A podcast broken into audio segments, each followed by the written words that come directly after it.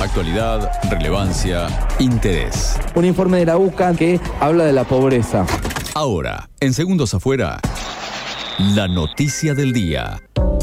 Bueno, como dice el spot, la actualidad eh, nos ha llevado puestos en este mes de octubre. Siempre le prestábamos atención. Yo creo que también casi eh, por una cuestión de, costumbre recibíamos los primeros días de octubre y teníamos el estudio de Rosa y la comunicación de Rosa con nuestra queridísima amiga eh, Marce García Loyoy. Ya no, no, está en este plano con nosotros, pero siempre la, la llevamos en nuestro recuerdo. Ella se hacía cargo los meses de octubre de eh, hacernos sonar la chicharra y decir, muchachos, es el mes de la concientización, por eso es que, de, sobre el cáncer de mama, vamos a hablar por supuesto, por eso es que octubre eh, se tiñe de rosa. Bueno, según una explicación de la Sociedad Argentina de Mastología, este tipo de cáncer es el tumor maligno más frecuente en la mujer, se origina por el crecimiento rápido y desordenado de las células que revisten los conductos de la mama, y si no es tratado de manera temprana puede avanzar hacia otras regiones del cuerpo, principalmente para los ganglios linfáticos axilares. Bueno, en nuestro país, llevando esto a números, se calcula que una de cada ocho mujeres que hayan alcanzado la edad de 80 años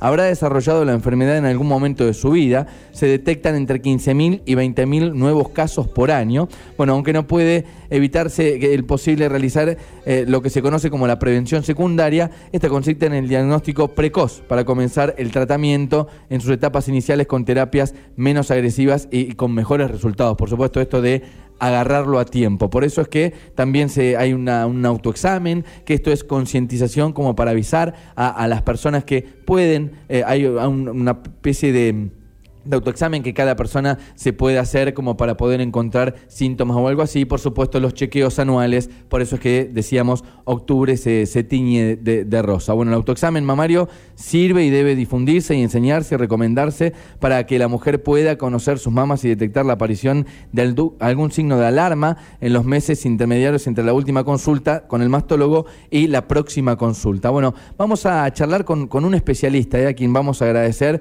este, este contacto. Él es cirujano especializado en mastología del Hospital Italiano, especialista consultor en cirugía en general, miembro de la, unidad de patología mamaria del Hospital Italiano de La Plata y es expresidente de la, eh, de la Sociedad de Mastología eh, en La Plata, de la Sociedad de Mastología Argentina. Nos vamos a comunicar con Francisco Terrier, eh, quien está del otro lado de la línea y a quien le agradecemos. Le damos los buenos días. Francisco, bienvenido al aire de K2 aquí en Necochea. ¿Cómo te va?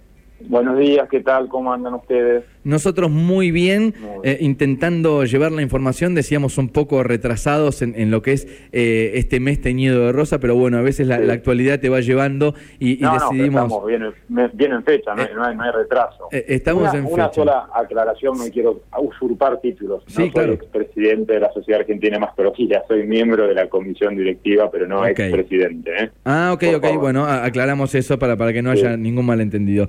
Francisco, cuando, cuando nos sumergimos nosotros en este tema del día, eh, cuando encontramos este espacio quizá de diálogo, de apertura, de, hasta abrimos opinión, imagínate, en estas temáticas podemos charlar de actualidad, de cultura, de música, de, política principalmente, eh, pero cuando nos metemos en estos temas siempre decidimos llamar a, a quien nosotros nombramos el Messi de la cuestión. Bueno, en este caso nos llega tu contacto, eh, por más que, parezca, digamos, grandilocuente, pero tenemos entendido que, que tenés eh, mucha sapiencia sobre esto y por eso es que te agradecemos el contacto y queremos hablar un poco eh, más distendidamente de, lo que es el cáncer de mama en este mes, octubre, teñido de rosa y bueno, por supuesto tu, diálogo y tu respuesta para poder charlar un poco de, esta enfermedad.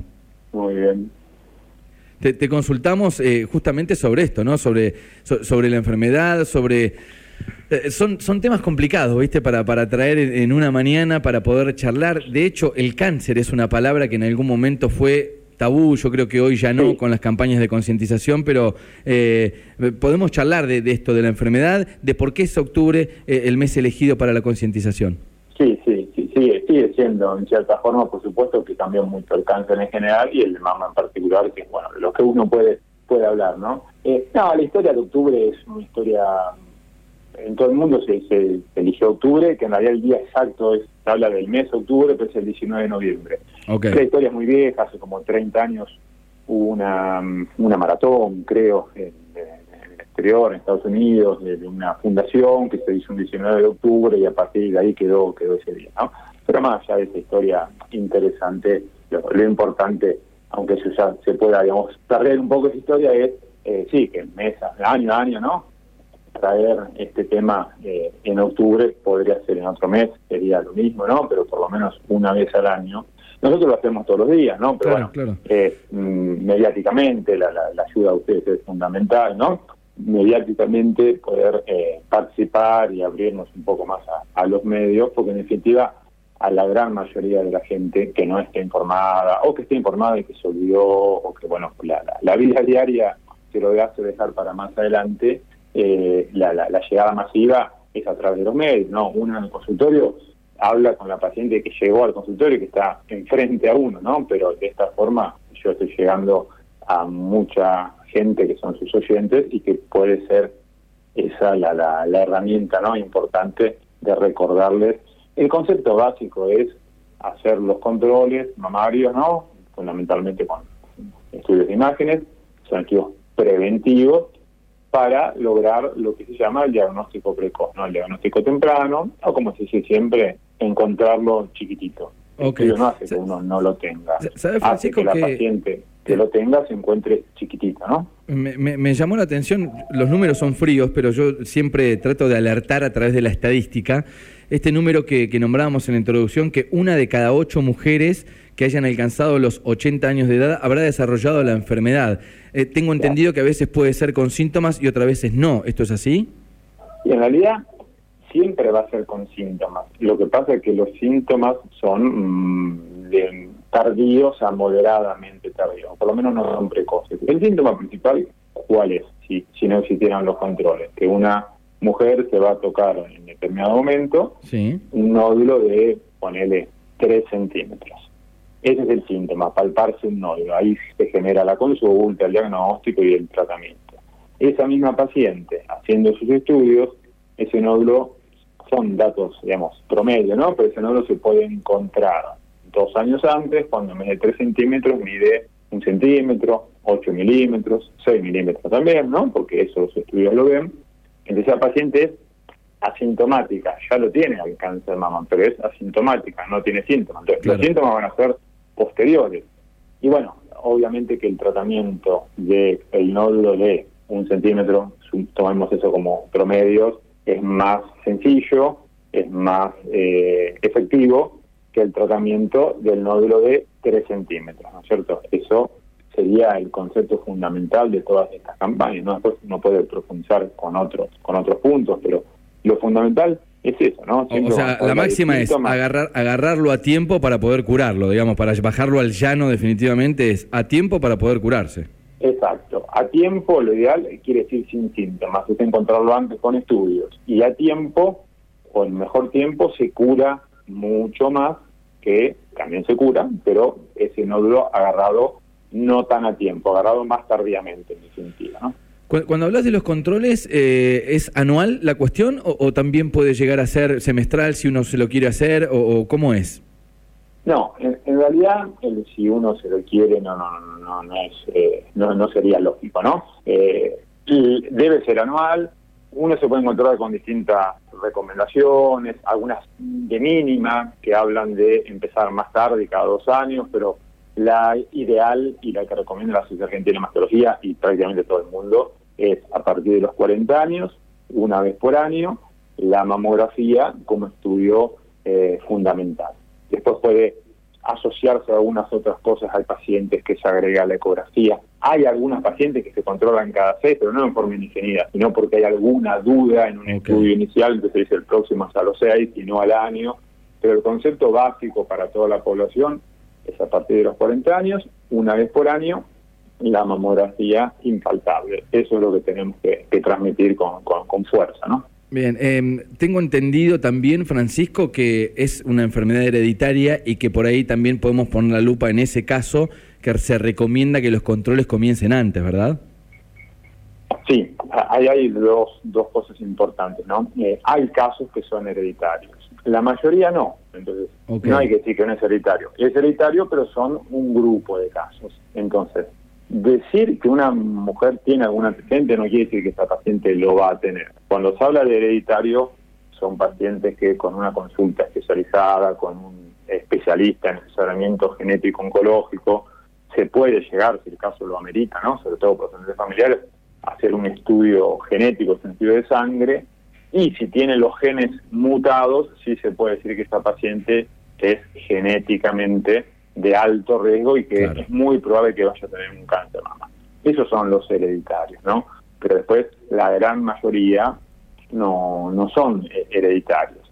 Ese grupo de las pacientes con muchos antecedentes genéticos, aunque no hayan hecho su, su, su test genético, ¿no? Ese grupo de las pacientes con antecedentes genéticos, familiares, sí debe modificar su parámetro de inicio de los controles, que generalmente es 10 años antes de la edad que la tuvo el antecedente. O sea, si mi mamá lo tuvo a los 40, yo tengo que empezar a los 30, ¿no? Sería. Tengo esta pregunta simple, que en algún momento sabes que hasta me llamó la atención porque, bueno, uno dice octubre teñido de rosa, las campañas preferentemente son llevadas a cabo por eh, mujeres. ¿Es una enfermedad solamente femenina el cáncer de mama o puede ocurrir también en, lo masculino? Eh, puede ocurrir, puede ocurrir, existe el cáncer de mama en el hombre, es muy poco frecuente. Bien. Eh, siempre hay un número que es el, que se asocia con esto, que es eh, el 1% de los cánceres. O sea, nosotros operamos 99 mujeres y un hombre, ¿no? Sí, es muy bajo. Para tener una idea. Lo que pasa es que, bueno, justamente una cuestión de frecuencia, pero no se lo aborda tanto en las campañas porque el hombre no tiene estudios de control, porque el hombre si tiene un nodulito muy pequeño lo, lo, lo debería palpar, no, es una digamos, gran mama donde el estudio puede adelantar ese diagnóstico, ¿no? Eh, hablemos de, prevención. Eh, sé que hay eh, cuestiones que tienen que ver con el autoexamen. ¿Eso ustedes lo, recomiendan o directamente dicen, bueno, vamos al control anual y después el autoexamen, ¿cada cuánto tiempo una mujer debe tocarse los pechos como para poder autoanalizarse? Lo ideal es una vez por mes, en general que las pacientes empiecen, digamos, jóvenes, ¿no? En su, edad joven, incluso previamente a la edad de, mayor aparición del cáncer como para ir conociendo eh, sus mamas, ¿no? En esas pacientes que son jóvenes se recomienda hacerlo unos días, de, por eso lo de la periodicidad menstrual, unos días después que se retiró la menstruación, el ciclo menstrual, que es cuando la mama es un poco más fácil de palpar. Esa paciente que todavía no llegó a los 40, lo tiene que hacer. La que pasó a los 40 también lo tiene que hacer el autoexamen, pero ahí se mezcla un poco con lo que decías vos. Si esa paciente hace sus estudios anuales, podría dejar de hacerlo. El concepto es más amplio y es para todo el mundo, para la que hace sus estudios y para la que no los hace. Lo que ocurre es que el autoexamen va a permitir encontrar, sigamos con esos ejemplos más o menos en centímetros, va a permitir que una mujer observadora encuentre un nódulo de 2 centímetros, a lo mejor. Si no lo hace, lo encontrará de tres, de tres cuando se viste, cuando se baña. Sí, sí, sí. Pero bueno, volvemos a lo mismo. Con los estudios se puede encontrar de uno. Pero la que hace los estudios no da para decirle que no haga el autoexamen. Es un paso de una vez por mes que puede durar tres minutos, ¿no es cierto? Así que es algo muy, muy sencillo y que aporta.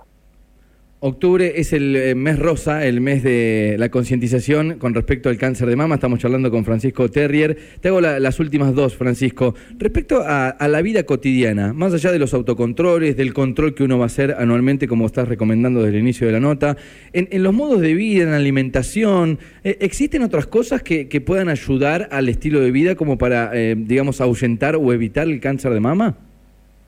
Sí, sí. No tanto, pero es difícil de hacer, ¿no? Pero bueno, justamente es lo que puede hacer cada uno. Son las cosas que puede modificar uno por decisión propia y que no dependemos de ninguna otra cosa, ¿no?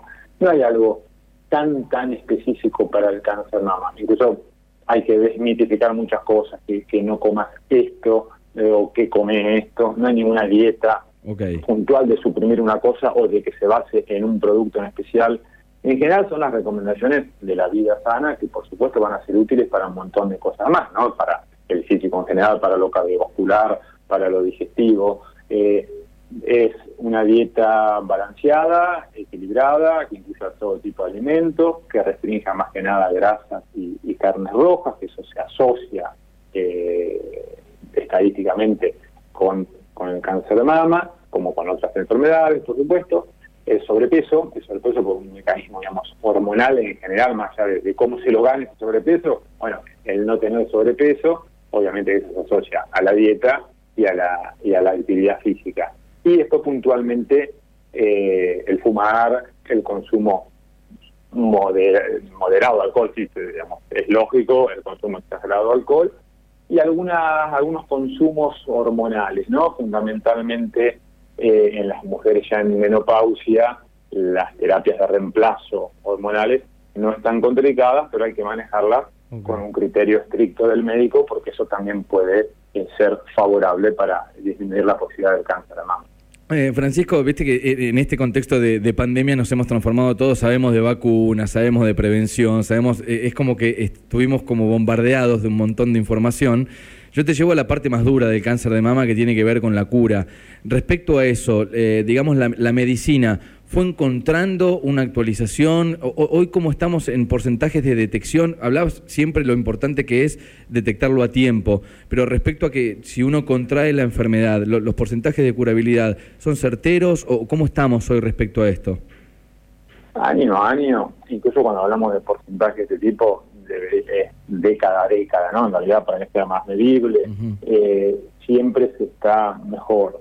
Nunca, eh, no suele haber un factor único que de un año para otro uno haya hasta ahora históricamente dicho, o a partir de ahora diga, yo creo, eh, hoy se, a partir de hoy se curó el cáncer mama, ¿no?